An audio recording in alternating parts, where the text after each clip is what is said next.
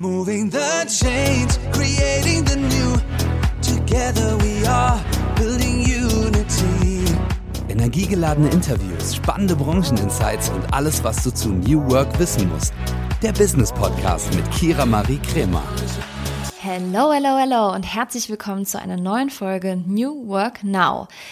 Einen Hinweis möchte ich euch direkt am Anfang geben. Und zwar habt ihr noch bis zum 18.12.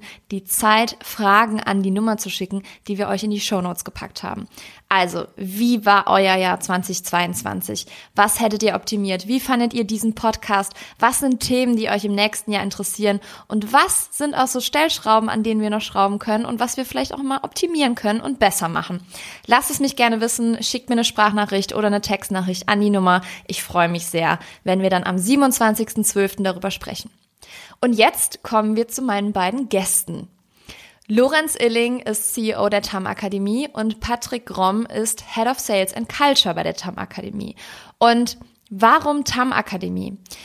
Ich finde es immer schwierig, sich irgendwo guten Gewissens weiterzubilden im Bereich New Work, wenn man nicht gerade ein Studium machen möchte. Und ähm, ich muss sagen, ich habe keinen Bock mehr auf Studieren, aber werde demnächst einen, ja, ich sag's noch nicht genau, was ich machen werde. Aber es hat mit der TAM Akademie zu tun und äh, freue mich sehr, dass Patrick und Lorenz heute bei mir sind und ähm, wir nochmal darüber sprechen, wie es denn ist, weil man kann sich bei der TAM Akademie zum Thema New Work weiterbilden. Und ähm, von daher geht einfach direkt rein ins Gespräch, hört weiterhin zu. Die beiden sind unfassbar amüsant, haben so viel zu erzählen. Ich war richtig perplex und ähm, ja, freue mich, wenn wir uns danach wieder hören und äh, ich euch noch meine New Work Now Empfehlung mit auf den Weg geben kann. Die hat's nämlich diesmal in sich. Hallo ihr beiden und herzlich willkommen zu New Work Now. Schön, dass ihr der Einladung gefolgt seid. Und ich stelle euch natürlich auch die allererste Frage. Und zwar würde ich gerne wissen, womit ihr euer erstes Geld verdient habt. Lorenz, was hältst du davon, wenn du den Anfang machst? Hi Kira, danke für die Einladung. Äh, womit habe ich mein erstes äh, Geld verdient? Äh, ich habe tatsächlich, ich glaube, da war ich im Griechenland Urlaub bei meinem Vater zu Besuch und ich habe Porträts mit einem Bleistift gemalt für seine ähm, Freunde. Wir waren also auf so einer Kaffeefahrt und ich habe da irgendwie immer so vier, fünf Mark waren das damals pro Bild bekommen und bin dann aus den Sommerferien mit 60 Mark rausgegangen und das war ein immens geiles Gefühl. Ähm, und dann habe ich das in der Schule noch ein bisschen weitergemacht, so mit äh, Graffiti, den Namen meiner Mitschülern äh, cool da malen und so weiter. Patrick guckt gerade so, als ob er das noch nicht gewusst hätte. nee, ich liebe, also Kira, danke erstmal für die Einladung. Ich liebe das auch so, weil je bessere Fragen man im Leben gestellt bekommt, desto mehr lernt man auch übereinander kennen. Deswegen danke schon mal dafür. Das wusste ich übrigens auch noch nicht. Ähm, da quatschen wir gleich nochmal zu. Ähm, ich habe Tatsache mein erstes Geld gar nicht so richtig verdient, sondern ich war mal ein ganz großer Tauschfan. Ich habe das schon mal in einem anderen Podcast erzählt. Ich habe immer gerne so den Haustrunk meines Dads, der bei Coca-Cola gearbeitet hat, gegen Pokémon-Karten getauscht und so und habe mir so äh, mein, mein Level äh, ertauscht. Ähm, aber mein erstes Geld habe ich tatsächlich in einem dreckigeren Job verdient als Lorenz. Ich habe nämlich mal bei VW in der, in der Reinigung der Lackieranlagen gerein, äh, gearbeitet, so am Wochenende, so ab 5 Uhr so okay, am Sonntag. Ich aber auch nicht. Das war eine richtige Drecksarbeit in Ganzkörperschutzanzügen. Da habe ich wirklich mal so Drecksarbeit im, wör im wörtlichsten Sinne kennengelernt. Das war ja, ja okay, das, das habe ich nicht gemacht. Ich habe nur einen Tag Pizza ausgefahren und äh, ich habe nach dem einen Tag, ich habe die Pizza zu spät äh, geliefert äh, wurde nicht bezahlt, weil ich ja im Endeffekt die, ich habe kein Geld vom Kunden bekommen und äh, ich dachte, ich habe mein Leben riskiert, weil ich ja die ganze Zeit so schnell fahren musste. Dann musste ich die Hausnummer finden. Es gab noch kein Google Maps. Äh, danach habe ich aufgehört und dann war ich Salsa-Lehrer. Da gab's noch, da gab's noch kein New Work, ne? Da wurde man noch nach Performance bezahlt. noch ein Pizzabrötchen. Oh wow, spannend. Also man merkt schon, ihr habt, glaube ich, sehr, sehr viel zu erzählen. Und Lorenz, du hast eben gesagt, da gab's noch kein Google Maps. Wann nee. war das denn? Ja, wann habe ich Abi gemacht? 2005? Nee, 2002. 2000, ja, ungefähr. Ähm, das war noch äh, vor dem iPhone, vor allem, was wir heutzutage alles als normal empfinden. Ähm, gute alte Zeiten, ne? Kind der 90er. Ja, dann würde ich doch mal sagen, starten wir direkt ins Gespräch. Lorenz, fangen wir mit dir an. Du bist gelernter Bankkaufmann und warst bei verschiedenen Unternehmen tätig. Eben hast du erzählt, du warst unter anderem Salsa-Trainer. Heute bist du bei der TAM Akademie CEO und deine Vita zeigt auf jeden Fall einen sehr vielfältigen und aufregenden Berufsweg. Mhm. Was hat dann irgendwann dazu geführt, dass du als Trainer aktiv wurdest? Ähm, also ich glaube, ich habe äh, ein nach nach nach Recruiting-Perspektive einen beschissenen CV, also keine tollen Namen und so weiter. Ich habe da auch nie drauf optimiert, sondern ich habe eigentlich immer auf eine Sache optimiert, wo kann ich am meisten lernen. Und ähm, die Bankkaufmannslehre, das war tatsächlich eher etwas für meine Eltern, damit ich was Ordentliches mache, weil eigentlich bin ich nach Bremen gezogen, um da zu tanzen. Und ähm, das war halt jetzt nicht irgendwie der, der, der Job, den ich damals machen wollte, sondern es war im Endeffekt eine, eine Passion und auch ein bisschen die Machbarkeitsstudie, so wie weit kann ich in diesem Sport kommen. Und ähm, mit Abschluss der Bankkauf, äh, Bankkaufausbildung bin ich dann nach äh, Köln und dann habe ich da Telefonsales gemacht. Ich hätte eigentlich für eine heutzutage so, so, eine, so eine hochwertige Uni äh, studieren können. Ich hatte aber auch eine Option, dreckigen Telefonsales zu lernen. Und da fand ich Telefonsales sehr viel spannender, weil ich das Gefühl hatte, so, das, äh, das ist ein Skill und das andere ist ein Abschluss. Äh, das sind immer noch zwei völlig unterschiedliche Dinge. Dann habe ich ein, Gott, ein Kaffee-Startup gehabt für sechs Monate. Ähm, habe äh, die Startup-Welt in, von innen kennengelernt, die Hosp äh, Hospitality-Welt, dann zwei Jahre Headhunter. Also unterm Strich habe ich mich aber, das sieht man in dem Lebenslauf nicht, ich habe mich immer für Personen entschieden. Also jede Firma, wo ich gearbeitet habe, war eigentlich ein Individuum, jemand, wo ich gesagt habe, von der Person kann ich eine ganz bestimmte Sache lernen. Und dementsprechend stelle ich mich in den Dienst dieser, dieser Person und versuche so viel wie möglich von der Art und Weise, wie diese Person denkt, handelt und so weiter abzu, abzuknapsen. Wenn, da habe ich mal eine Frage zu Lorenz. Äh, wenn sich so eine Person mit deinem eigenen CV jetzt in der TAM bewerben würde, würdest du die einladen? Ich, ich hätte Bauchkribbeln. Okay. also natürlich muss ich dann sagen, so von wegen, warum warst du da und da? Und dann geht's natürlich los. Also wenn dann die Story ist von wegen, mhm. ich habe das und das äh, in dieser Firma gesehen oder das wollte ich lernen und deswegen bin ich ja hingegangen, so dann, äh, dann haben wir ein Match. Ja, schön, dass du das nochmal cool. sagst, dass du keinen klassischen Standard-CV hast mit riesengroßen Namen drin, denn das habe ich auch nicht. Und ich habe mich oftmals gefragt, so, hm, hätte ich nach meinem Master vielleicht nochmal die Reise in einen Konzern eintreten sollen, anstatt das jetzt so zu handhaben, wie ich es gemacht habe. Und dann waren wir letztens bei einem Unternehmen, wofür wir als RegisseurInnen arbeiten. Und wir saßen da wirklich von morgens neun bis nachmittags oder schon abends dann 17 mhm. Uhr in Meetings und ich dachte, boah, nee. Nee, da hätte ich dann doch keinen Bock drauf gehabt, mich da tot zu meetingen, wie man das auch nennen möchte.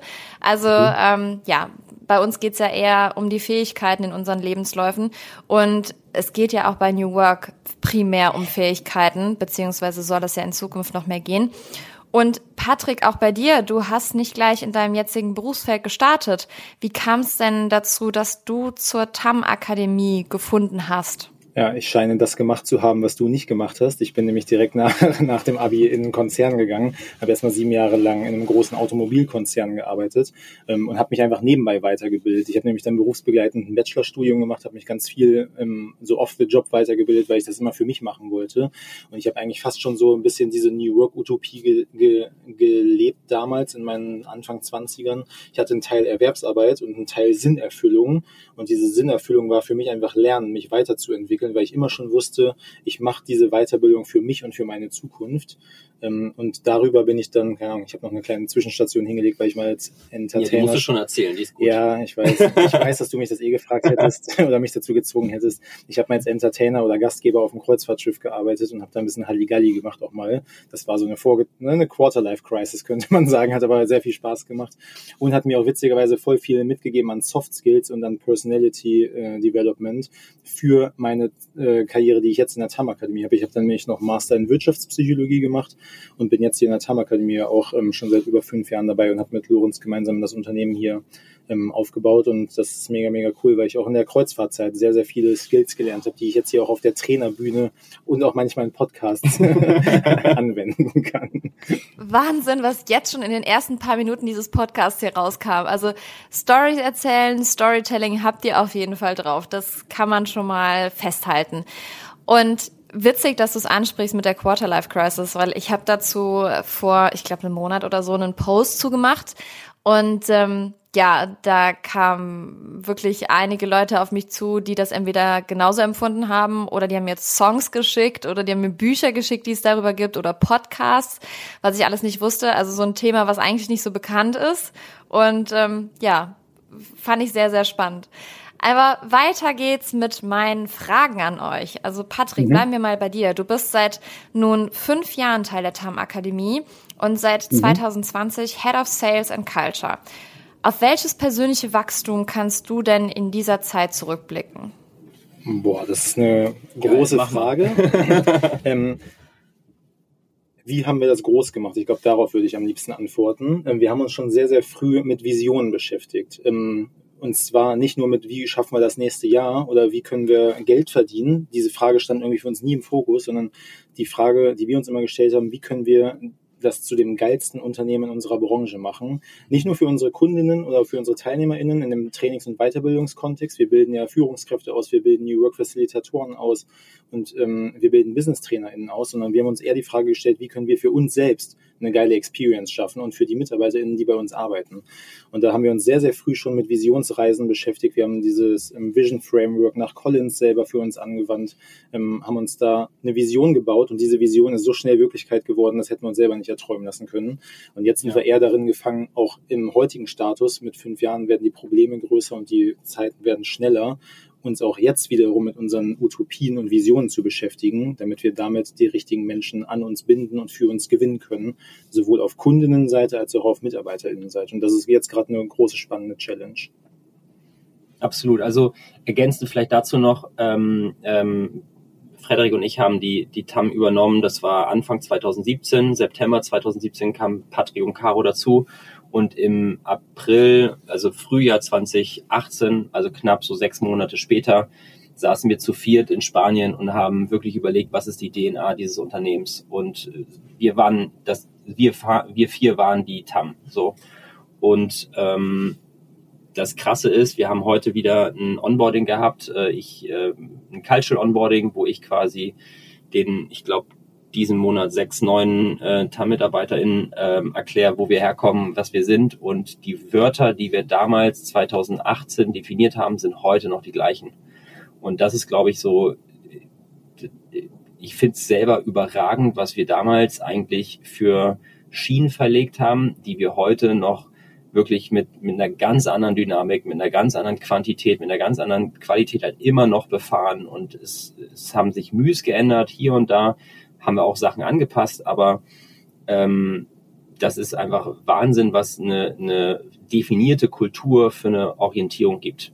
Ähm, und das auch durch Corona weg und durch ganz viele Trennungen und Schmerzen etc. Aber das ist immer geblieben. Apropos Kultur, ihr bildet im New Work-Kontext aus und dann könnte man ja meinen und daraus schlussfolgern, dass ihr New Work perfekt beherrscht.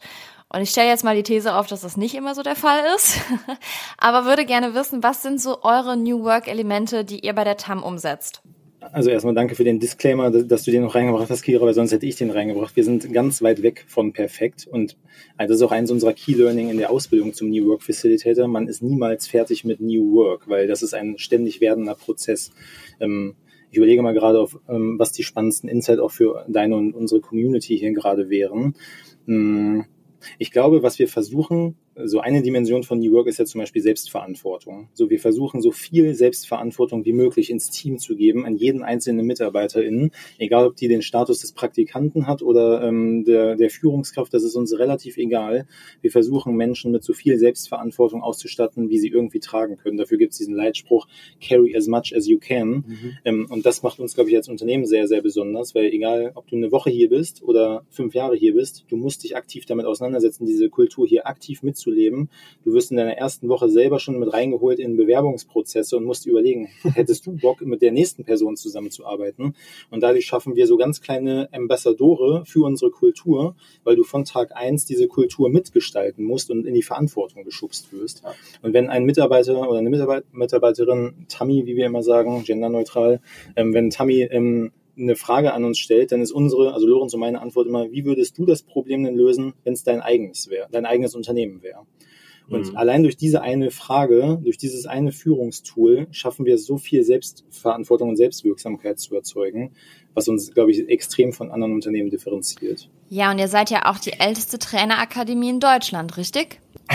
ja, das, das ist ein, ähm, ich glaube, ja, okay, also zwei, zwei Punkte. Ist erstmal zu dem Thema äh, Tools und wie wir New Work integrieren. Ich glaube, da ist ganz, ganz wichtig, dass ganz viele glauben, dass wir hier ähm, ganz viele Tools benutzen. Ich glaube, wir nutzen irrsinnig wenig Tools. Wir haben irrsinnig wenig Methoden und äh, äh, Gimmicks, sondern ähm, wir wir mögen dieses Tool-Bashing ehrlicherweise gar nicht, weil das eine Kapitalisierung ist von etwas, worum es eigentlich geht. Und das ist eine Haltung und eine, eine Orientierung auf den Menschen. So, und, und wenn man sich mal wirklich überlegt, so, um alles, worum es geht, ist, betrachte doch bitte deinen Mitarbeiter als Mensch. Seine Bedürfnisse, seine Ziele, seine Emotionen, sein Privatleben, seinen Arbeitsweg, ähm, so, das gehört alles dazu.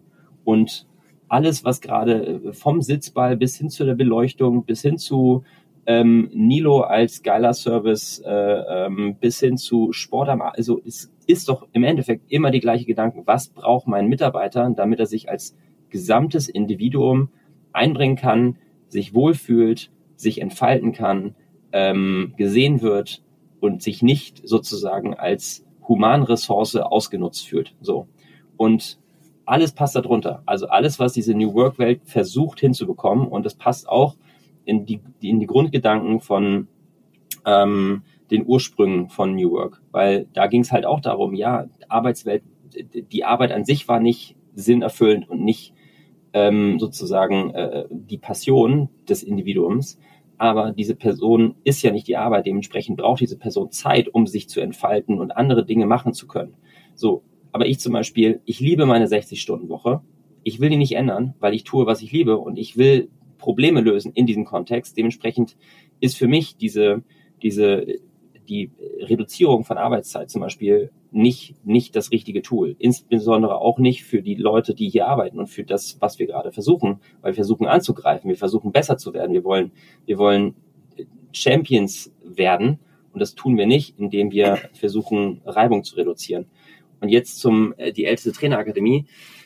Ähm, die Firma war ja im Endeffekt von Roland Berger gegründet in den 70ern und die hat ganz, ganz viele erfolgreiche Phasen gehabt. Aber 2016 war im Endeffekt der Lack ab und die Firma war kurz vor der Insolvenz. Und da war tatsächlich durch einen ziemlich großen Zufall die Gelegenheit, ich war als freier Trainer unterwegs und ich wollte eine Akademie gründen, mich beteiligen, irgendwo einsteigen und sie war zum Verkauf und das war sozusagen die Frage, lassen wir diese Legacy jetzt, ähm, begraben wir die oder beleben wir sie neu? Und dementsprechend war es eigentlich eine Gründung äh, mit einem alten Namen. Ja, spannend. Besonders wenn das jetzt mal aus eurer Perspektive erläutert wird, weil man kann ja so viel googeln, wie man will, aber wenn das wirklich mal so erklärt wird, wie das damals so war, finde ich das richtig spannend. Auch besonders diese Sache, ihr mhm. habt das 2016, 2017 ja komplett neu gedacht. Also ihr habt auch so Themen mhm. reingebracht wie New Work oder Modern Leadership, was ja gar nicht so ja, mhm. gehypt war in dieser Zeit. Also wie seid ihr überhaupt auf diese mhm. Themen gekommen? Ja, ähm, Leg los. Äh, ultra spannende Frage, weil wir, das hatte ich glaube ich auch gesagt, als wir unser eigenes Unternehmen erstmal gebaut haben, haben wir uns selber ja die Frage gestellt, wie können wir die Arbeitswelt geiler machen. So, wir wollten selber eine geile Working Experience haben. Mhm. Und irgendwann haben uns Leute gefragt, ey, wie macht ihr das eigentlich? Oder wie schafft ihr es so cool zu sein und trotzdem so erfolgreich? Und so von außen sah das immer alles so, so Tam-Tam-mäßig aus, weil wir ein richtiges Love-Branding von Anfang an aufgebaut haben. Ähm, dann haben wir uns gefragt, aber diese Frage, die müssen sich doch andere auch stellen. Dann haben wir verschiedene Megatrends uns angeguckt, wie Retention Management, Überalterung, Fachkräftemangel. Und dann haben wir uns überlegt, was wird der Pain der Unternehmen sein und wie können wir denen am besten weiterhelfen, dem aktiv entgegenzuwirken. Und mit dieser Ausbildung zum New Work Facilitator zum Beispiel versuchen wir Menschen dazu zu befähigen und zu begeistern, die Arbeitswelt von morgen aktiv mitzugestalten. Und was das differenziert zu anderen äh, Ausbildungen oder Weiterbildungen, die man machen kann. Es gibt ja voll auf es gibt auch Agile Coaches und systemischer Coach und mhm. Scrum Master und Kanban Master Pro und den gelben Gürtel äh, äh, im agilen Arbeitsmanagement. Das sind alles coole Tools, aber die helfen mir voll oft nur, um ein spezifisches Problem zu lösen. Mhm. Aber die Probleme der Arbeitswelt heutzutage sind ja so divers und so unvorhersehbar, dass ich ja nicht nur ein, ein, ein Mini-Werkzeug brauche, sondern ich brauche ja sowohl ein großes, umfassendes Toolset als auch das passende Mindset dazu, um diese Probleme aktiv zu bewältigen und mich dann selbst als Mensch, aber auch damit mein Unternehmen, für das ich arbeite, auf die Zukunft vorzubereiten. Und daran arbeiten wir und das liegt uns sehr am Herzen und das tun wir mit allem, was wir können. Ja, da kann ich wenig zu beitragen. Also ergänzen, beitragen schon, aber ähm, äh, vielleicht tatsächlich, wir haben ja 2016, 17, da gab es diese New Work Bubble in, in der Gänze wie heute noch nicht. Und ich erinnere mich noch sehr deutlich, dass die Art und Weise, wie wir die TAM bauen wollten, war tatsächlich eine Liste, was wir nicht sein wollen und was wir an unseren Arbeitgebern bis zu dem Zeitpunkt nicht mochten. Und die Liste ist sehr, sehr, sehr schnell entstanden keine Hidden Agenda, weil was wir Menschen nicht mögen, ist eine Tür, die zugeht, wo irgendwie gemauschelt wird und dann werde ich äh, eine Woche später darüber informiert, dass die Firma eigentlich schon längst verkauft wurde und mein Vertrag schon längst aufgelöst und tralala. Zweitens, no glass ceiling. So, wenn ich als jemand, der selbstwirksam sein möchte, etwas hasse, dann ist es, dass ich das Gefühl habe, ich komme hier nicht weiter, basierend auf irgendeiner Struktur, die mich darauf anhält und nicht basierend auf meinen Kompetenzen. Ähm, No, No Queuing Culture, also dieses von wegen, oh, du bist jetzt noch ein bisschen jünger da, du musst dich hinten anstellen. So, das ist halt auch eine Krankheit in, in größeren Unternehmen, von wegen, nee, erstmal müssen die anderen drankommen. So, ja, aber die sind ja im Zweifel nicht besser. Ja, also auch da im Leistungssport wird der Beste wird aufgestellt oder der Beste kommt ins Team, egal ob der 14, 16 oder 24 ist.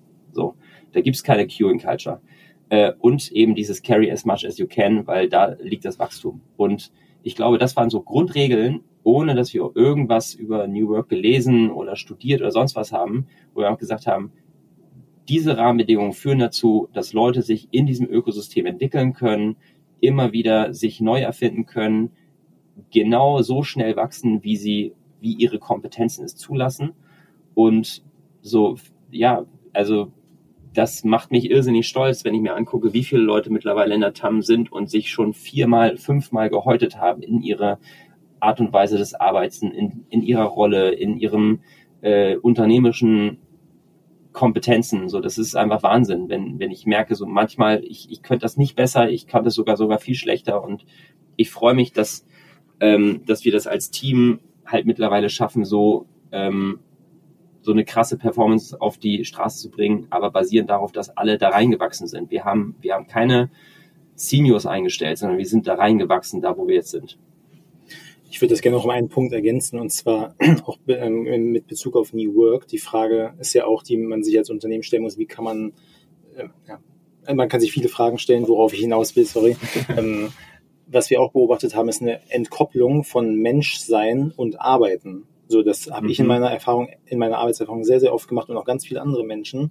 So, so dass man gefühlt seine Persönlichkeit auf dem Mitarbeiterparkplatz abgeben musste. Dann geht man zur Arbeit, so die mhm. acht Stunden, und dann darf man wieder Mensch sein. Dann darf man wieder dem nachgehen, was einem Spaß macht. Dann darf ich wieder lachen, dann darf Dumme ich wieder eine Jogging an, Jogginghose anziehen und dann darf ich mich wieder wohlfühlen. Und wir haben uns auch überlegt, wie können wir das selber für uns machen, weil, keine Ahnung, hier kommen manchmal Leute in Kostüm zur Arbeit, einfach nur weil sie Bock drauf haben oder ähm, Männer mit geschminkten Fingernägeln und jeder wie er will und ähm, wirklich, ich denke mal so, das hätte ich mir vor zehn Jahren, hätte ich mir die Arbeitswelt so nicht vorstellen können. Ja. Und das macht halt unheimlich viel Spaß, Ergebnisse zu erzielen und coole Performance zu erreichen und gleichzeitig Mensch dabei zu sein und so unheimlich viel Spaß dabei zu haben. Oh, ihr sprecht mir aus der Seele. Und Lorenz, schön, dass du das nochmal sagst, dass man als Unternehmen nicht nur aufschreiben soll, wie man sein will, sondern auch wie man nicht sein will. Das finde ich auch einen guten Ansatz, weil die meisten definieren mhm. ja einfach so Werte, ne, so wollen wir sein, aber wie wollen wir ja. nicht sein? Das ist ja auch ein guter Punkt. Und Patrick, du hast das Thema Mindset eben angesprochen. Das ist ja auch so eine Sache, Growth, Mindset und intrinsische Motivation ist bestimmt auch ein Riesending, wenn es um die Arbeit bei euch geht oder die Ausbildung bei euch. Also korrigiert mich gerne, aber es wird doch nicht funktionieren, wenn Arbeitgebende ihren Mitarbeitenden sagen, okay, du machst jetzt mal die Ausbildung bei der TAM und die sind intrinsisch gar nicht motiviert. Also eine gewisse Motivation muss man noch mitbringen, oder? Auf jeden Fall. Ähm, wir interviewen ja sogar Menschen, bevor sie eine Ausbildung bei uns machen, ob die die richtige Performance- und Menschenorientierung ähm, mitbringen. Auf diese beiden Grobfaktoren achten wir immer in unterschiedlichen Teildimensionen. Und wenn Leute das nicht mitbringen oder wenn wir das Gefühl haben, die machen das entweder aus egoistischen, aus opportunistischen oder auf, auf aufoktroyierten Gründen, so von wegen mein Chef hat gesagt, wir müssen jetzt New Work lernen, damit wir nicht pleite gehen, so, dann können wir diese Person nicht in so ein Ausbildungsprogramm bei uns zulassen und auch nicht als Mitarbeiter, Mitarbeiterinnen bei uns zulassen, weil wir nämlich ein Versprechen auch an allen andere Tamis abgeben, dass dass hier ein, ein positiver Ort der Weiterbildung ist. Mhm. Ähm, und deswegen haben wir das als Art Recruiting-Prozess auch in unseren, in unserem Beratungsprozess mit integriert. Das ist eine notwendige Bedingung, um überhaupt eine Ausbildung bei uns machen zu dürfen. Weil, keine Ahnung, Kira, wenn du jetzt eine Ausbildung bei uns machst, da sind zehn andere Leute, die alle Bock haben und eine Person, die überhaupt keinen Bock hat und auch da sein muss. So, das würde wie so ein, wie sagt man das, wie so ein fauler Apfel im Korb ja. auch die anderen Äpfel anstecken. Ähm, und das, ich meine, ich sage gar nichts gegen eine kritische Haltung, das will ich auch mal differenzieren. Ich finde eine kritische Haltung auch gegenüber Lernen, auch gegenüber New Work ultra wichtig. Die haben wir sogar auch, weil ich finde das auch nicht uneingeschränkt ähm, geil, sondern ich finde, man muss einen differenzierten Blick, eine differenzierte Haltung entwickeln. Deswegen, so, sowas mögen wir sehr, sehr gerne und sowas wollen wir auch gerne kultivieren, aber immer mit äh, so einer Diskussionskultur, mit einer positiven Haltung und mit einem Learning Mindset. Das ist uns sehr, sehr wichtig. Also das, was Patrika gesagt hat, hat witzigerweise auch total viele Konsequenzen. Also erste Konsequenz, du kannst kein Programm bei uns online buchen. Also du kannst dich nirgendwo einschreiben und sagen, ich buche das jetzt. So, weil wir wollen wissen, wer in unseren Ausbildungen sitzt. Zweitens, das Sales-Team bekommt keine Provision, so weil eine Provision würde motivieren auf, ich da jeden rein, den ich da drin haben will, sondern unser Sales-Team hat ähm, eine Verantwortung auf die Qualität der Ausbildung durch jedes Individuum, das da drin sitzt. Ähm, und so, wir, wir sitzen halt in einem Boot und das Boot bedeutet so, die, wenn wiederum die nächste Gruppe loslegt, dann will das Sales-Team halt auch ganz genau wissen, hey, wie machen sich äh, so meine Leute, die ich da reingesetzt habe, die kommen mit zum Abendessen mit denen. Ähm, und ich glaube, das ist halt so, wenn man das alles mal weiterdenkt, also in Konsequenzen überlegt, so was für Mechanismen haben wir denn auf der Arbeit, die dazu führen, dass ich richtig oder falsch intensiviere, also dass ich Egoismus förder oder eben hemme oder dass ich das Wir-Gefühl förder oder dass ich sozusagen dieses, ähm, wir möchten wirklich, dass du verstehst, wer diese Person ist und ich möchte wirklich, dass du, dass du rausfindest, ob diese, ob diese Ausbildung die, das Richtige für diese Person ist. So, das muss ich halt auch in der Konsequenz so, wie, wie werde ich bezahlt und wer wird gefeiert oder was wird gefeiert und ich glaube, das ist halt sozusagen die Quintessenz, die, die halt schwer ist. Es ist halt schwer, auf solche Sachen dann im Endeffekt in der Konsequenz zu achten. Und da auch wieder, das ist keine Software, das ist kein Tool, sondern das ist ganz klar strukturiert, was ist die Kultur und ist die integer mit dem, wie ich hier arbeite und was ich tue und worauf ich incentiviert, incentiviert bin, etc. Und ich glaube, das ist das Schwierige daran.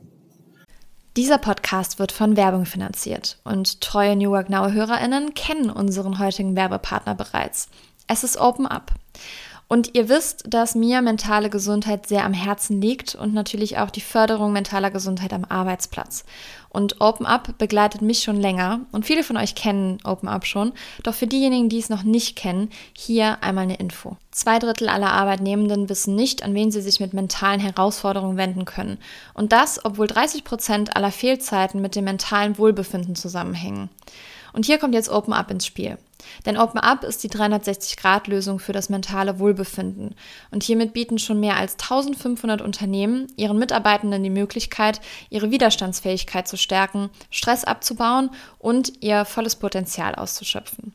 Von Einzel- und Gruppensitzungen mit PsychologInnen bis hin zu Check-ins und selbstgesteuertem Lernen. Mit Open Up bietet ihr eurem Team die Unterstützung, die es verdient, jederzeit und überall verfügbar. Und wenn ihr jetzt eure Mitarbeitenden dabei unterstützen wollt, an ihrem Wohlbefinden zu arbeiten, produktiver zu sein und weniger Fehlzeiten zu haben, dann geht auf openup.de slash Unternehmen und erfahrt, wie OpenUp eure Organisation unterstützen kann einerseits schwierig, aber andererseits auch ein Vorbild, weil es kann natürlich sein, dass viele Sales-Mitarbeiterinnen jetzt nicht so motiviert sind, bei euch zu arbeiten. Aber ähm, wenn man so einen Gedanken wie New Work nach vorne bringen mhm. möchte, was ja auch was Nachhaltiges in unserer Arbeitswelt verändern soll, ähm, finde ich es schwierig, wenn man zu sehr geldorientiert ist. Also ich kenne auch Sales-MitarbeiterInnen in Unternehmen, die super Boni-orientiert sind. Aber bei euch ist es ja auch so, der Gedanke, wenn es einfach nur darum ginge, zu verkaufen, zu wachsen, Geld zu scheffeln und Aufmerksamkeit zu bekommen, wäre ja auch irgendwie verfehlt in dem Fall von New Work.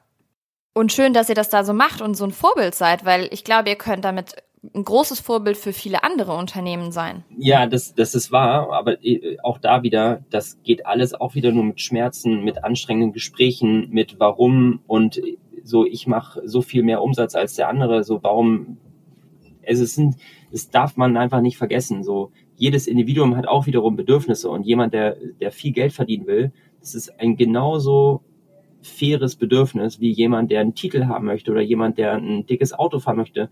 So, das dürfen wir einfach nicht mehr bewerten, sondern es ist eine individuelle Betrachtung der Situation.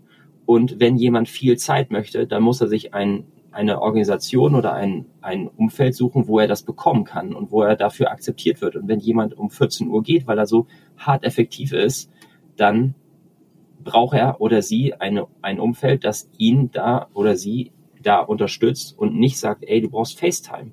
So, und ich glaube, das ist halt das Ding. So, jede, jede, jeder Versuch, das irgendwie in so einen Standard zu schieben, das ist so schwer. Und deswegen will unser New Work Facilitator auch nicht sagen, hey, so, das ist das Tool, damit kannst du das und das machen, sondern versteh doch erstmal, was überhaupt die ganzen Stellschrauben sind und stell lieber ganz viel Fragen, anstatt sofort mit der Antwort um die Ecke zu kommen. So die, die Antworten, die sind nämlich eigentlich immer viel zu schnell und viel zu günstig sozusagen erstellt, sondern so wir schrauben jetzt das vierte Mal in unserem Gehaltsmodell rum. Wir sind nie glücklich damit, weil es immer noch Lücken gibt und weil wir immer noch Leute irgendwie nicht happy kriegen damit. Aber das vierte Mal dieses Jahr, oder? Äh, gefühlt, ja. Also gefühlt schrauben wir jede, jedes Quartal oder Tertial da dran. Also es ist jetzt 3.0, ja. jetzt, jetzt kommt 4.0. Ja. ja. Also ja, also ich glaube mega wichtig, was du sagst. Weil, und deswegen, Kira, die Frage, die du gestellt hattest vorhin, ob wir schon ein New Workiges Unternehmen sind, können wir gar nicht sein, weil wir hinterfragen uns ja immer wieder selbst. So, wir versuchen uns ja immer wieder anzupassen an die aktuelle Situation, an den Bewerberinnenmarkt, an unsere eigenen Wünsche und Bedürfnisse, an den Reifegrad unserer Organisation, an den Reifegrad unserer Mitarbeiterin. Wir haben gar nicht den Anspruch an uns, die Besten da drin zu sein, sondern wir haben den Anspruch an uns, so das beste Unternehmen zu sein, was wir sein können. Mhm. So, und das macht uns halt, glaube ich, sehr gut. Das macht uns reflektiert. Ähm, aber ich würde niemals sagen, dass wir in irgendwas die allerbesten sind, sondern wir fragen uns mal selber, so was brauchen wir selber gerade. Weil wenn es uns allen gut geht, dann schaffen wir halt auch eine geile Teilnehmenden-Experience, dann schaffen wir coole Weiterbildung, dann geht es unseren TrainerInnen gut, dann geht es unseren TeilnehmerInnen gut. Und wenn man sich mal überlegt, wir bilden pro Jahr ja, schon um die 500 Leute plus mhm. aus, die Ausbildung bei uns hier in der TAM Akademie machen. Das macht uns, keine Ahnung, ich kenne keine größere Akademie ähm, in so einem Modell. Ähm, könnt euch gerne mal bei mir melden, wenn ihr größer seid. Fände ich mal spannend. Ähm, aber das, damit haben wir einen riesen Hebel, weil mit all diesen Menschen verändern wir on the long run die Arbeitswelt, weil das sind alles Multiplikatoren und auch Tambassadore, wie man so schön sagt, für die neue Arbeitswelt, ähm, weil die das dann alle in ihren kleinen Mikrokosmen verändern und damit haben wir einen riesen Impact und da haben wir unheimlich viel Bock drauf und da kommt das nächste Buzzword, was du eben reingeworfen hast, Kira, intrinsische Motivation. Darauf arbeiten wir alle bei uns hin, egal ob wir im Sales arbeiten, im teilnehmenden Management, mhm. in der Akademie oder in der Geschäftsleitung. Und ich glaube, deswegen ziehen wir hier alle gemeinsam an einem Strang. Und das ist die ehrlichste, sympathischste und mutmachendste Antwort, die du hättest geben können, auch für viele Unternehmen da draußen, weil New Work ist nie fertig. Also wir werden niemals fertig sein mit diesem Prozess. Und auch dann diesen Mut zu haben, zu lernen, sich weiterzuentwickeln, ist super wichtig. Und schön, dass ihr auch sagt, dass ihr euer Training anpasst, weil ich bin nächstes Jahr ja auch bei euch im Training und ich freue mich schon sehr darauf, weil ich liebe es hier zu lernen und ähm, bin schon ganz gespannt. Aber es was mir auch aufgefallen ist, es gibt jetzt keine Anlaufstellen für New Work, die so bekannt sind. Also ihr seid mir ja auch irgendwie über den Weg gelaufen durch einen Kommentar bei LinkedIn. Ähm, aber wenn ich jetzt in dem Bereich noch nicht so viel Erfahrung gesammelt hätte oder jetzt nicht so ein großes Netzwerk hätte und mich weiterbilden wollen würde, wüsste ich nicht, wo ich hingehen soll. Also das finde ich schwierig. Oder gibt es da noch andere Anlaufstellen, die ihr so kennt? Ich, ich habe da eine Ergänzung, weil ich glaube, das ist, das ist zum einen ist das äh, Fluch und Segen zugleich. Es ist ein nicht geschützter Name, es ist eine nicht geschützte Branche, Trainings, jeder kann es machen, etc. Und das ist auf der einen Seite natürlich irgendwie schwer, da irgendwie die Qualität zu finden. Auf der anderen Seite ähm, gibt es ganz, ganz viele Tool-Experten, ne? also so in Richtung Design Thinking, Agile, äh, ähm, Agile Coach und dann irgendwie Lego Series Play. So. Und ich glaube, dass die Schwierigkeit ist, dass ähm, ein Unternehmen sehr schnell glaubt, ich brauche jetzt Agilität, weil das machen jetzt quasi alle und dementsprechend versuche ich jetzt irgendwie agiler zu werden. Aber ich habe im Endeffekt, das ist ein bisschen so, wie ich gehe in eine Apotheke und sage, ich brauche Aspirin, aber ich, ich habe mir nie eine Anamnese durchgezogen. Ich habe nie verstanden, wo meine Kopfschmerzen herkommen. Und eine gute Apotheke müsste fragen, was haben Sie denn oder wo kommt es denn her? Weil im Zweifel habe ich einfach nur zu viel gesoffen und oder ich habe eine Migräne oder so. Es sind halt unterschiedliche Probleme und deswegen braucht es auch unterschiedliche ähm, Mittelchen. Und ich glaube, das ist halt in der Organisationsentwicklungswelt würde ich mir manchmal viel, viel weniger Toolbashing wünschen und viel, viel mehr fragen und halt auch deutlich machen, nur weil wir als TAM das so machen, heißt es noch lange nicht, dass das für andere Unternehmen richtig oder das Beste oder überhaupt die, die sinnvollste Lösung ist. Es gibt sehr viele Modelle, wo Sales sehr gut provisioniert wird und es funktioniert. So Riesenfirmen. So, aber ähm, dass es eine Welt gibt, wo das anders funktioniert, das ist, glaube ich, der spannende Punkt. Also dass der Kopf aufgeht und jedes Regelwerk, das existiert, ist ausgedacht. So. Die, die Industrialisierung, das Arbeitsverhältnis ist eine Erfindung der letzten 200 Jahre. So, vorher gab es das nicht. Und dementsprechend, wer sagt denn, dass es die letzten 200 Jahre schon final durchdacht wurde? Und ich glaube, das ist der spannende, äh, spannende Gedanke. Und und da irgendwie mutig zu sein und ausprobieren. Und deswegen, ich mag auch diese Diskussion um neue Modelle, aber diese Verheißungen, die dahinter stecken, dieses, oh, das ist die Antwort. Und da bin ich echt kritisch, weil nee, es ist nicht. Es ist wieder eine neue Idee und ach, guck mal, in den 60ern gab es die auch schon mal.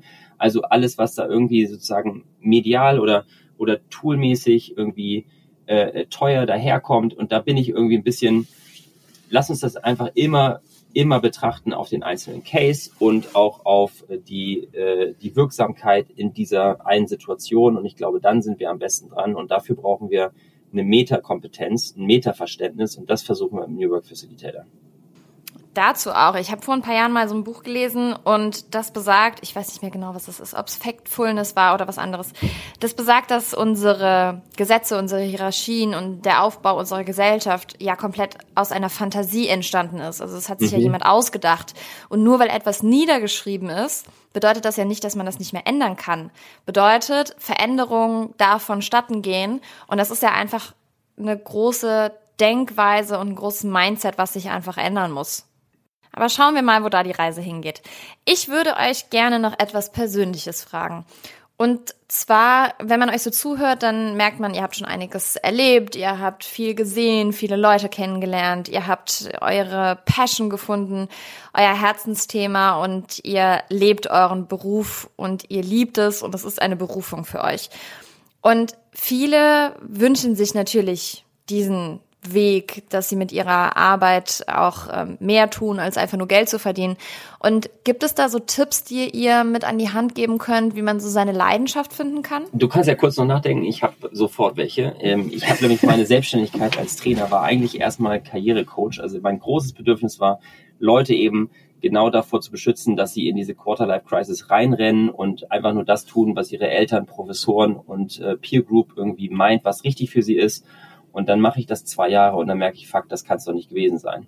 Ähm, das erste, wirklich, ist ein ernst gemeinter Name, äh, ernst gemeintes Bedürfnis, so sammeln von Unternehmensnamen wie Sticker ist einfach wirklich oberster Quark, weil ich weiß nicht, wo ich in diesem Konzern oder dieser großen Marke aufgehangen bin. Ich weiß nicht, wo ich, mit wem ich arbeite. Und das, mit wem ich arbeite, ist so irrsinnig viel wichtiger und die Kultur eines großen Konzerns zu, zu pauschalisieren, ist auch nicht machbar. Weil wenn ich auf eine richtige Person stoße, dann kann das eine gigantische Zeit sein, eine unheimlich wirksame Zeit.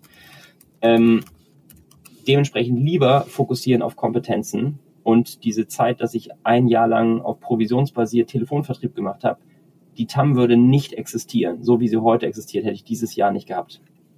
Also ich habe dieses Jahr irrsinnig beschissen verdient aber es ist ein Skill, der mich einfach unendlich kraftvoll macht in dem, was ich machen möchte.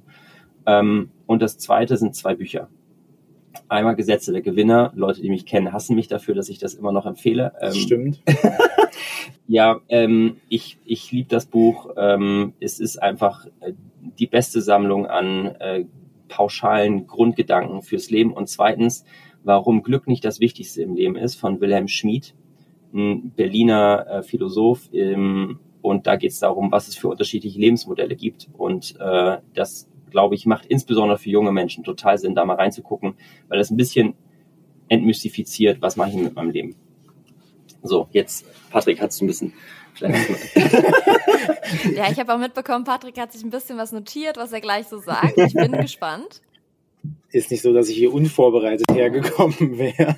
ähm, nee, ähm, was ich den Leuten mitgeben würde, ich glaube, ähm, ein Key-Learning, was ich mir auch selber, ähm, ja, anders je besser ein Mensch weiß, wer er selbst ist und wofür man stehen möchte und wo man hin möchte, desto besser kann ich doch auch dann überlegen, welches Unternehmen passt denn zu mir. Und das ist vielleicht auch mal ein Appell oder ein Wachrütteln, hoffentlich auch an viele Menschen. Ich sehe das nämlich immer, es gibt ja so einschlägige große Portale, die immer mit neuen Jobs und neuen Opportunities äh, werben. So, verdienst du wirklich genug und könntest du nicht auch noch 10.000 Euro mehr verdienen? So, wenn wenn das im Bewerbungsgespräch meine wichtigste Frage ist oder auch mal fast meine einzige, wie viele Urlaubstage kann ich machen, kann ich remote arbeiten und wie viel verdiene ich hier, so, dann werde ich doch nie ein Unternehmen finden, was zu mir passt, in dem ich wirklich mhm. glücklich mhm. bin. Mhm. Wenn ich aber als Mensch weiß, was sind denn meine Werte, was ist mir wichtig, was sind meine Maxime, wo möchte ich hin, so was, wo will ich in fünf Jahren sein, wo will ich in 20 Jahren sein, das muss ja gar nicht fix sein, aber zumindest mal eine Richtung. Mhm. Dann kann ich ja auch ein Unternehmen oder ein Umfeld oder eine Community finden, die mich dahin trägt, so gut zu werden. Ähm, und ich glaube, damit müssen und dürfen sich Menschen auch in, in der frühen Phase ihres Lebens noch viel mehr auseinandersetzen und nicht so wie ich in meiner Quarter-Life-Crisis auf dem Kreuzfahrtschiff, ähm, sondern das würde ich Menschen schon viel, viel früher empfehlen. Und auch darauf basierend dann wirklich mal ehrliche Fragen zu stellen, nicht nur sich selbst, sondern auch den Menschen, den ähm, RecruiterInnen, die einen gerne fürs Unternehmen gewinnen wollen. Und mhm. das sind ja nicht die Fragen so, wie, wie ich mir einen typischen Arbeitstag vorstellen kann, sondern vielleicht auch mal Fragen wie, warum kündigen denn hier Menschen? So, warum hast du hier noch nicht gekündigt? Was hält dich hier in diesem Unternehmen als Recruiter? So, was wird die größte Challenge sein, die auf mich zukommt? So, das sind ja ganz viele Fragen, die man mal stellen kann, ähm, die auch darüber hinausgehen und ähm, über ein rein transaktionales Miteinander zwischen ich tausche meine Lebenszeit gegen Gehalt am Monatsende, mhm. sondern was viel mehr darauf einwirkt, dass Menschen gemeinsam in einem Unternehmen oder auch über Unternehmensgrenzen hinaus an einer Mission für sich selbst arbeiten. Und wenn Lorenz gerade noch zwei Buchempfehlungen rausgehauen hat, dann würde ich auch noch eine hinterher schieben. ähm, und zwar ähm, Haben oder Sein von Erich Fromm. Wow. Witzigerweise habe ich dieses Buch gelesen, als, während ich mich in der TAM-Akademie beworben habe.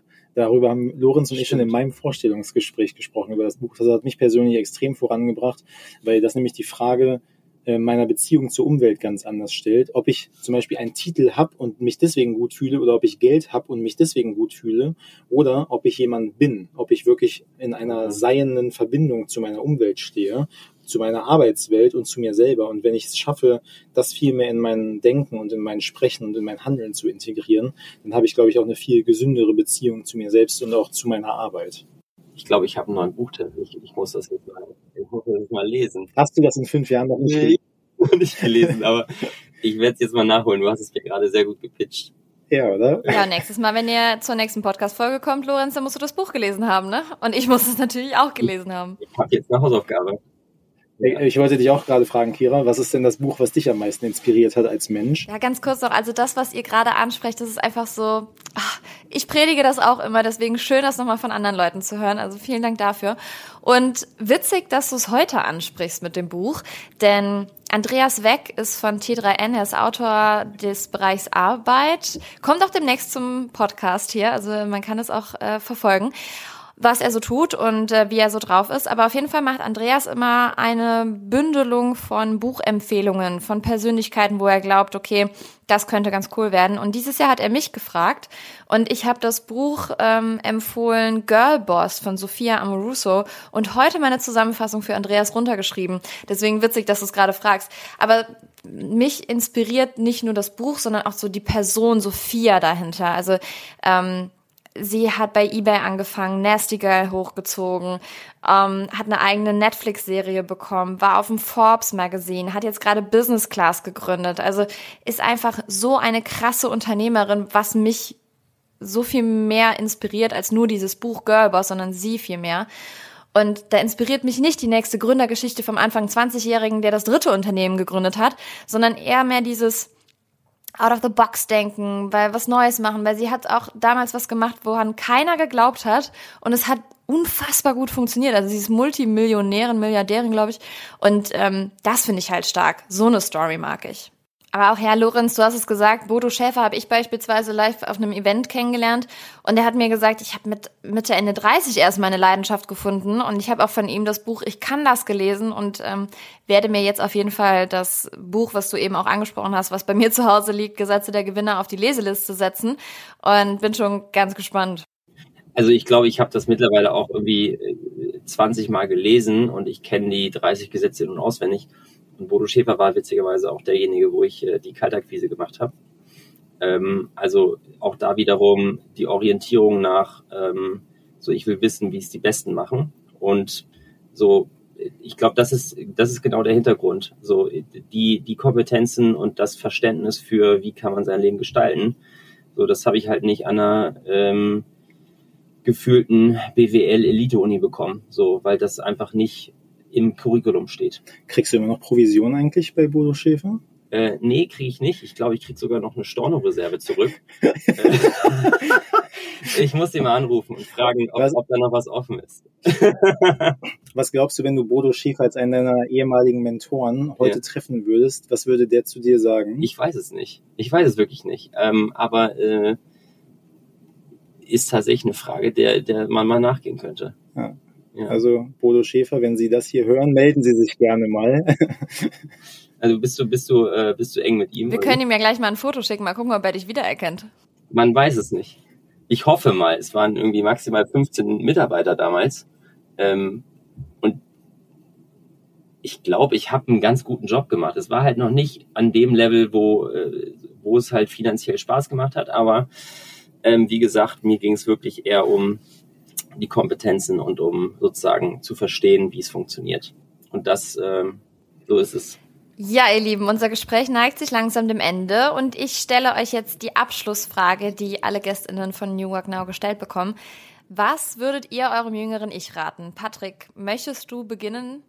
Ja, und dann kann Loren sich in der Zeit eine Antwort überlegen. ähm, ähm, witzigerweise, die Frage stelle ich selber auch immer in Interviews. Ähm, ich würde mir selber raten, früher das zu tun, was ich wirklich will und nicht das, was ich denke, was andere Leute von mir erwarten. Ähm, weil ich glaube, dass ich dann noch schneller auf, in Anführungszeichen, meinem eigenen Weg gewesen wäre. Und Tatsache, ähm, mehr umsicht, also umsichtiger und lieber mit mir selbst zu sein ähm, und mich selbst wie einen guten Freund zu behandeln, weil ich glaube ich auch viel zu oft zu streng mit mir war und auch immer noch bin. Und den Ratschlag hätte ich mir gerne früher gegeben, damit ich noch mehr Lebenszeit gehabt hätte, um das wirklich zu lernen. Danke dafür. Wie ist es bei dir, Lorenz? Was würdest du deinem jüngeren Ich raten? Das ist echt äh, nicht so nicht so leicht, weil irgendwie habe ich irgendwie ähm, ich habe das Gefühl, ich habe sehr früh angefangen, auf mich zu hören und äh, sozusagen ins Risiko zu gehen und dafür wurde ich wirklich beschenkt mit ganz vielen Gelegenheiten, die ich auch ver, äh, verwandeln durfte.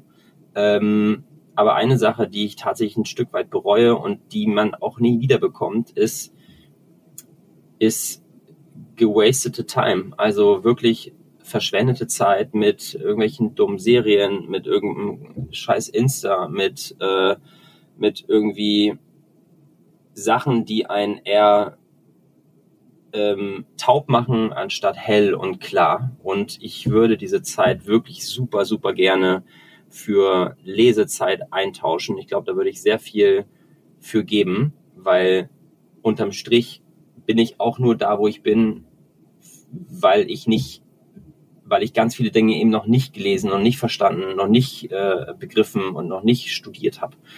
Also ich glaube, ich würde Lesezeit auf Maximum optimieren in der Retrospektive. Ja, ihr beiden, vielen Dank für diese tollen Ratschläge und dass ihr das mit auf den Weg gegeben habt. Ich glaube, einige ZuhörerInnen hier werden sich das zu Herzen nehmen. Danke, dass wir über unser Herzensthema reden konnten. Da freue ich mich immer sehr drüber. Und ähm, danke für die Tat. Danke für die Einladung. Ja, das hat mir Spaß gemacht. Ähm, ja, und ich wünsche euch alles Gute. Unsere Wege werden sich ja weiterhin kreuzen.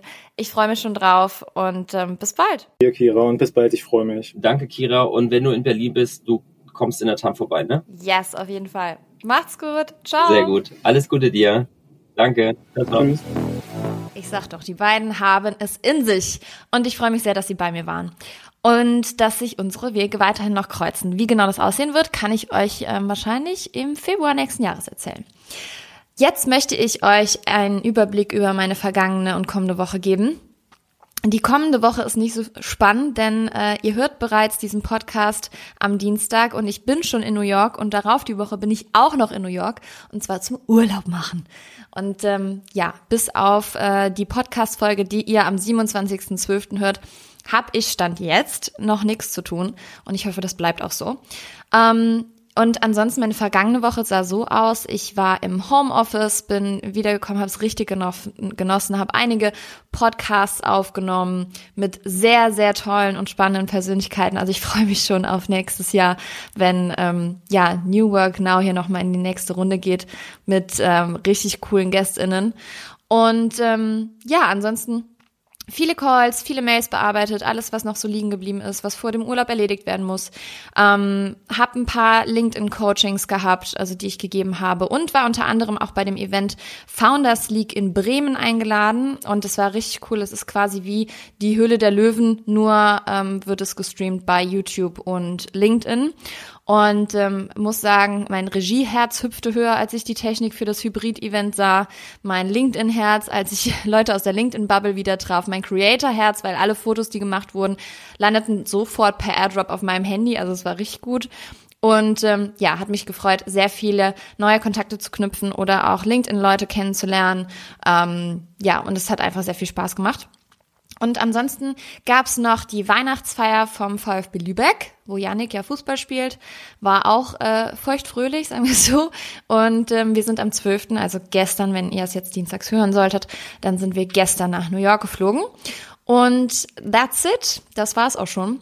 Und ich möchte euch die heutige New Work Now Empfehlung aussprechen. Und zwar ist es die Webseite newworknow.de zu besuchen. Wir haben jetzt eine eigene Webseite, die habe ich in Auftrag gegeben, damit ihr auch alle Folgen hören könnt, falls ihr jetzt kein Spotify nutzt, kein Apple Podcast, kein wo auch immer man das hören kann ähm, und keine Bezahlversion oder einfach denkt, boah, ich will mal einen Podcast teilen, ich will aber jetzt nicht nur in die App gehen und mir da den Link rausholen und das dann noch teilen und bla bla bla. Es ist manchmal ja wirklich ein bisschen kompliziert. Deswegen könnt ihr einfach auf die Seite newworknow.de gehen. Ihr findet alle aktuellen Folgen oben natürlich. Ihr findet, ihr könnt alle Folgen nochmal hören. Ähm, ihr könnt die im Browser hören und ähm, ja, es ist relativ easy, den Podcast zu hören. Also falls ihr ihn teilen wollt, nehmt gerne diese Seite. Und ansonsten möchte ich euch natürlich noch ein Zitat mit auf den Weg geben, und äh, zwar ist das diesmal von Nelson Mandela. Und wir sprechen hier über das Thema Weiterbildung. Also war irgendwie klar, dass es dazu auch ein Zitat geben soll, was ich euch mitgeben möchte. Ich freue mich sehr, dass ihr wieder dabei wart, dass ihr zugehört habt, dass ihr hoffentlich auch nächste Woche Dienstag wieder dabei seid bei dem letzten Interview, was es dieses Jahr geben wird. Und ähm, erinnere euch nochmal dran, denkt bitte dran, mir Nachrichten zu schreiben auf die Nummer, die ihr in den Shownotes bekommen habt. Ähm, wir freuen uns sehr, wenn ihr uns einfach Feedback gebt, wenn ihr uns teilhaben lasst an eurer New Work Journey vielleicht oder auch Fragen an mich persönlich habt, weil die Folge am 27.12. wird kuschelig, wird persönlich, ähnlich wie die Mental Health Folge, die ihr hier hattet. Und ähm, ja, freue mich einfach, wenn wir nochmal unter uns sind. Nelson Mandela. Bildung ist die mächtigste Waffe, die du verwenden kannst, um die Welt zu verändern.